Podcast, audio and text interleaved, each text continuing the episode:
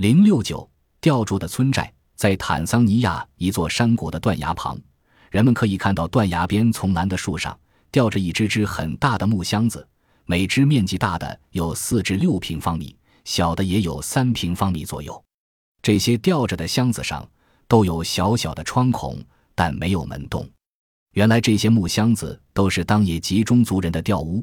这个地方位于峡谷中，十分潮湿。